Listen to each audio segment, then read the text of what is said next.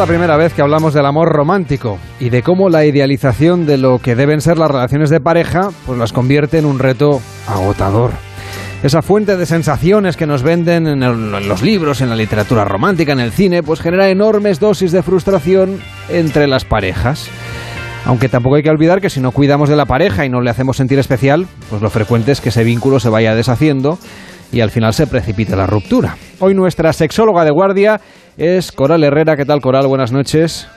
Hola, buenas noches, Carlos. ¿Qué tal? A ver, entre no cuidar a la pareja y olvidar todo romanticismo e idealizar el amor, estará el punto de equilibrio que es el que yo quiero que nos cuentes tú esta noche. Pero ¿por qué es tan negativo lo de ver películas románticas? Bueno, más que verlas, que también, pero eso sería otro tema, eh, especialmente la idea de llevarlas a la realidad. Bueno, a ver, si es que lo que pasa con las películas es que son un mito, ¿verdad? Y entonces nos venden la idea de que el amor romántico es para siempre, que además es mágico y, y, surge por sí solo. Y la realidad es que el amor es un, yo siento que es un ser vivo, ¿verdad? Un ente que está vivo, que hay que cuidarlo, que hay que regarlo, que hay que mimarlo, ¿verdad? Y bueno, yo creo que lo difícil del mito, ¿sabes? Que es que no hay unas estructuras de igualdad que nos permitan querernos bien, que no nos enseñan tampoco a tratarnos bien, no nos enseñan ni a cuidarnos a nosotras mismas, ni a nosotros mismos, ni a cuidar a los demás. Así que supongo que lo que nos queda es mucha educación emocional, ¿verdad? Y aprender las artes del quererse bien, que yo creo que es fundamental, no solo en la pareja, ¿eh? sino en todas las relaciones de amistad y familiares. Entonces, debemos empezar, por lo tanto, por cuidarnos bien a nosotros mismos y luego a la pareja. Ese es el inicio. Yo creo que, que se ha visto en la pandemia, ¿verdad? Lo importante que es que aprendamos a cuidarnos y a cuidar a nuestra gente. Es algo que no nos enseñan y que a veces nos dicen, bueno, ya es mamá para cuidarte y después tu esposa, ¿verdad? Como que, bueno, en las masculinidades esto es tan evidente, ¿no? Cuando ves que muchísimos hombres tienen diagnósticos mucho más tarde, ¿verdad? Que las mujeres porque les cuesta más, ¿verdad? Ir al médico les cuesta más, eh, cuidarse, comer sano, eh, de alguna manera las, las, estadísticas verdad nos enseñan que los hombres se ponen más en riesgo y mueren más en accidentes de tráfico eh, en peleas en temas de alcohol etcétera. Yo creo que esto es lo básico que enseñemos a los niños desde muy pequeños a los niños varones a cuidarse y a disfrutar de la vida y a estar bien no yo creo que es básico. Y después pues aprender a tratarnos bien que nos cuesta mucho nos cuesta mucho comunicarnos nos cuesta mucho llegar a acuerdos nos cuesta mucho incluso resolver conflictos sin, sin violencia y sin pelearnos. Y yo creo que sí que es posible, que es una cuestión de, sobre todo, entrenar. Esos son los deberes para ellos y para ellas. Nosotras lo mismo, también yo creo que tenemos que aprender a cuidarnos eh, no solo a nivel físico, ¿verdad? Y estético, sino sobre todo a cuidar las relaciones en las que estamos, a elegir bien a los compañeros con los que queremos compartir nuestra vida. Creo que para nosotras también es importante la, la autocrítica amorosa. Eso en hombres y en mujeres, ¿verdad? Aprender a ver qué es lo que me hace sufrir y qué es lo que hace sufrir a los demás. Eh, ¿Qué podría yo mejorar de mí, verdad? Para llegar a ser mejor persona y para, bueno, para poder yo disfrutar del sexo, del amor, de los afectos y que disfruten los demás a mi alrededor. ¿Qué ideas crees tú que habría que romper o sobre todo que te encuentras tú en terapia de pareja que sea recurrente y que a lo mejor podamos explicar aquí para que, bueno, empecemos a deshacer estos mitos? Yo creo que una de las cuestiones es la soledad, que estamos cada vez más solos y más solas. Y yo creo que cuando tenemos una red de afectos sólida, nos sentimos apoyadas, nos sentimos acompañadas por gente querida, no somos tan dependientes, ¿verdad? Yo creo que en la medida en que tenemos muchos afectos y somos capaces de cuidar a nuestros seres queridos, pues nos sentimos menos solos y menos solas. Yo creo que la apuesta es un poco recuperar las redes de afecto, recuperar a los amigos y a las amigas, ¿no? Esas tribus, ¿verdad? Con las que, bueno, pues compartimos los mejores momentos y también los momentos más duros de nuestras vidas. Claro, todo eso de cuidar a los demás tiene un aspecto de generosidad muy importante, pero al final da la sensación que quizá la población es cada vez un poco más eh, egoísta, ¿no? Que nos centramos más eh, en la parte esa del hedonismo, en la parte que tiene que ver con, con, mostrar a los demás una cierta superioridad o por lo menos un estatus que a lo mejor no se corresponde. Eh, eso trasladado a las relaciones de pareja, ¿cómo se acaba de alguna manera, cómo acaba determinando la manera como eh, ellos y ellas o los diferentes tipos de, parejas que nos puedan estar escuchando, al final acaban condicionando la manera como se comportan y pasándolo mal, porque esta idealización del amor, sea romántico o no, lo que lleva es a una enorme frustración.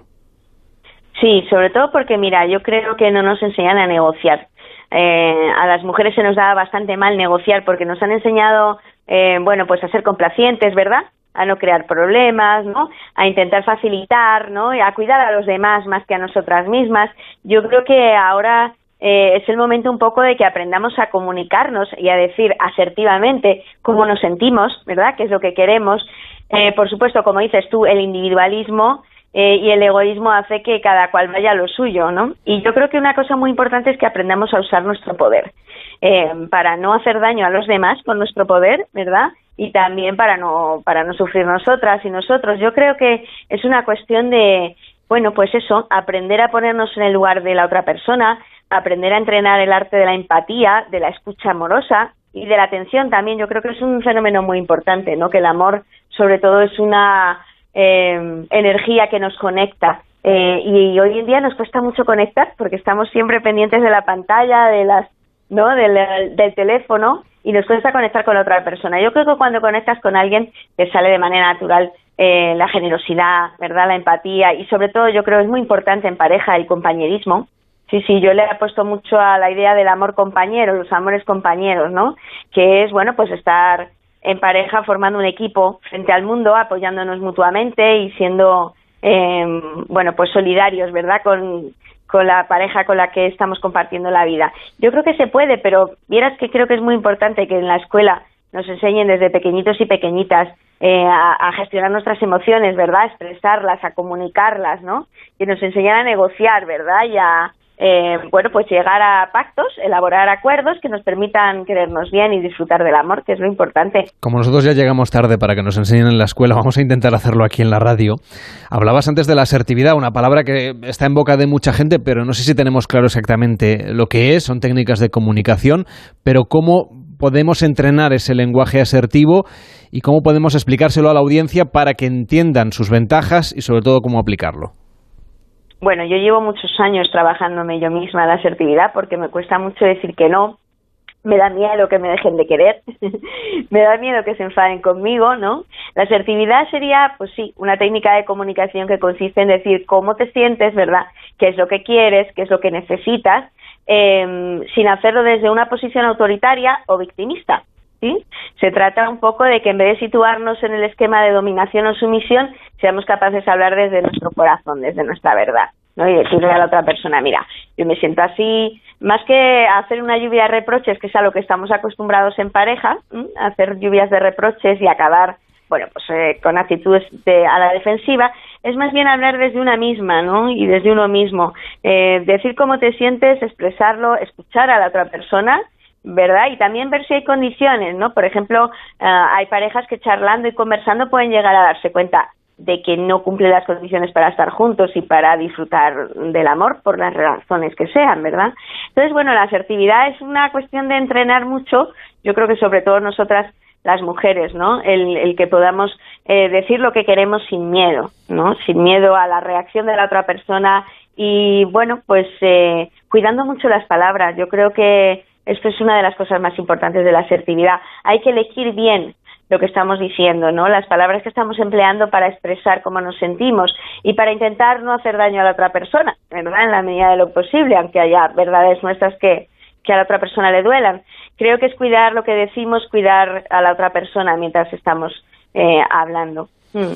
Pero claro, la conversación es cosa de dos. Uno puede ser muy asertivo, pero si el otro, en fin, no identifica sus sentimientos o, se pone en esa actitud defensiva que tú explicabas antes, sigue siendo muy complicado. Sí, tiene que ser cosa de dos. Es un baile, ¿verdad? El amor entre dos personas es un baile y para poder aprender a bailar hay que saber escuchar mucho, ¿verdad? Ver el cuerpo de la otra persona, ver eh, también lo que no nos comunica, ¿no? Verbalmente, eh, conocer a la otra persona y también yo creo que es una actitud amorosa, ¿verdad? Cuando estás escuchando a alguien, eh, le estás demostrando que te importa, le estás demostrando que te interesa y también, bueno, es que para que una pareja pueda seguir y disfrutar, ¿no? Tiene que tener mucha comunicación, tiene, tiene que tener ambos mm, pues una capacidad hermosa de decir cómo se sienten, sobre todo eso, sin miedo y, con mucho amor. Yo creo que la clave está en, en ponerle amor a la forma en que te comunicas con la otra persona y también, oye, vamos a ver, si no se puede, pues no se puede. Quiero decir que tampoco hay que forzar a la otra persona. Si la otra persona no puede comunicarse, a lo mejor no es posible tener una relación, ¿no? Yo creo que cuando a alguien nos importa sí que nos esforzamos, ¿verdad? En intentar comunicarnos y, y escucharnos y llegar a acuerdos. Así que yo creo que todo tiene también mucho que ver con las ganas y la energía, ¿verdad?, que le pongamos a, eso. Hablábamos desde la órbita de la pareja, pero claro, todo esto que estamos comentando en realidad se puede extender a cualquier aspecto de nuestra vida, porque la empatía de la que hablabas antes también es una cualidad que podemos entrenar. No, uno no puede conformarse con decir que no siente empatía o que le gustaría sentir más o, o, creerse que ya la siente cuando en realidad no lo hace. ¿Cómo entrenamos esta empatía que tantas dificultades nos pone las relaciones humanas? Pues yo creo que, fíjate, si pudiéramos desde, desde niños y niñas en la escuela, ¿verdad? Ir aprendiendo esas artes, ¿no? El, por ejemplo, um, o estoy muy enojado o estoy muy enfadado, pero eh, voy a decir cómo me siento sin hacer daño a la otra persona. ¿no? Si, si pudiéramos entrenar desde pequeño y también en la casa, obviamente, no solo en la escuela, ¿no? Que dentro de las familias pudiéramos hacer asambleas, ¿verdad? Familiares en las que cada uno dijese cómo se siente, ¿no? Qué es lo que quiere, qué es lo que necesita eh, porque estamos más bien acostumbrados a obedecer, ¿verdad? A obedecer y a, y a, emitir órdenes. Y yo creo que eh, se trataría un poco pues de aprender eso, a comunicarnos, a, a, hablarnos y a tratarnos con amor. Si es que yo creo que el problema es que no nos enseñan a tratarnos con amor. Fíjate que eh, yo siento que mmm, nos cuesta mucho ver la violencia que hay en nuestras propias relaciones y, y sería hermoso que todos y todas pudiéramos ver cómo hago para que eh, mis sentimientos y mi comportamiento no hagan daño a los demás. Esta es una de las bases, ¿verdad?, de la ética amorosa. Y esos signos de violencia que tú dices que se manifiestan, y estamos hablando de relaciones que no sean netamente o legalmente violentas, sino de relaciones, eh, si tú quieres, normalizadas, pero que tienen elementos a mejorar, a pulir, que pudieran ser un poquito más afables, en definitiva. ¿Cómo podemos identificar esas situaciones que podemos, esas asperezas que podemos pulir, como decíamos? Pues, eh, a ver, yo creo que para poder querernos bien tenemos que ser, eh, pues como hemos dicho, ¿verdad? Muy generosos, tener muchas ganas de hablar las cosas eh, y sobre todo tenemos que detectar eh, qué es aquello que le hace sufrir a la otra persona. Eh, por ejemplo, nos creemos que tenemos derecho a enfadarnos y que cuando nos enfadamos eh, tenemos derecho a insultar a la otra persona, a burlarnos de ella, a humillarla públicamente o a humillarla en la intimidad, a decirle cosas terribles, ¿no? A dar donde más duele. Esas son las dinámicas que tenemos generalmente porque no nos han enseñado, ¿verdad?, a expresar nuestro enojo, nuestra ira, nuestra rabia, nuestra frustración o nuestro sentimiento de impotencia, no nos han enseñado a, expresarla de manera que no haga daño a la otra persona, ¿no? Eh, yo, por ejemplo, cuando empecé a entrenar en este, en este, en este aspecto, pues es muy fácil, ¿verdad? Yo ahora, cuando me veo muy, muy, muy invadida por la emoción, no discuto con mi compañero. Espero a que llegue la noche, a que se calme la emoción, para poder expresarme desde otra, ¿no? Desde otra perspectiva y para poder hablar las cosas, porque al final me he dado cuenta que es mucho más importante hablar con la pareja para buscar soluciones, ¿no? Y mucho más práctico, eh, más que para, bueno, más que para vivir la pelea y el enojo, ¿no? Yo creo que es más bien el decir, oye, ¿cómo hacemos para que no vuelva a ocurrir esto? Y ponernos en modo práctico, ¿no? Es decir, eh, si hablamos no es para tirarnos mierda, sino más bien para intentar encontrar soluciones y llegar a acuerdos. Lo que, que pasa es que puede pasar, Coral, que cuando se plantea en estos términos que tú expresas, ¿qué hacemos uh -huh. para que esto no vuelva a pasar? Lo que puede ocurrir es que cada uno plantee los reproches hacia el otro, porque todo el mundo tiene la sensación de que se ha llegado a una discusión por culpa de, de lo que ha hecho la, el otro miembro claro. de la pareja, ¿no? Claro, por eso entonces necesitamos toneladas de humildad. ¿Verdad? Toneladas de humildad para ser capaces de reconocer qué es lo que, eh, bueno, hemos hecho mal o por qué nuestra pareja se ha sentido molesta o enfadada o triste, ¿no? Eh, y si necesitamos mucha humildad para poder, pues precisamente, ponernos en el lugar de la otra persona, para poder encajar las críticas y para poder también aceptar las sugerencias de nuestra pareja, ¿no? Eh, que nos dice, oye, pues a lo mejor te iría mejor si ta, ta, ta, ta, ta, ¿no? Yo creo que también es una cuestión em, de trabajar mucho y de revisar las dinámicas en las que estamos que no nos hemos dado cuenta, ¿verdad? Que son las mismas dinámicas que estaban nuestros abuelos y abuelas y que a nosotros ahora ya no nos valen, ¿no? Nosotros ahora tenemos que descubrir nuevas formas de relacionarnos, nuevas formas de, pelearnos también, nuevas formas de arreglar los problemas porque estamos en el siglo XXI, ¿no? Entonces, por ejemplo, eh, una de las peleas más frecuentes en las parejas, que es el tema de las tareas domésticas, ¿no? Eh, yo creo que se resolvería fácil si, si lográsemos entender eh, que hombres y mujeres tenemos el mismo tiempo, o sea, el mismo derecho a tener el mismo tiempo libre, ¿no? Ahora mismo las estadísticas, ¿verdad?, nos demuestran que los hombres tienen el doble de tiempo libre que las mujeres, las mujeres tenemos doble jornada laboral, ¿no? Porque pasamos muchas más horas dedicadas al, al cuidado de los críos, de las mascotas, del hogar, y creo que es una cuestión práctica, ¿no? De sentarse a hablar y decir, eh, bueno, pues cómo nos repartimos las tareas de manera que sean equitativas realmente, ¿no? Y que em, podamos asumirlas y podamos apoyarnos mutuamente, más que discutir sobre quién hace más o quién hace menos, ¿no? Sino ser solidarios y solidarias, ¿no?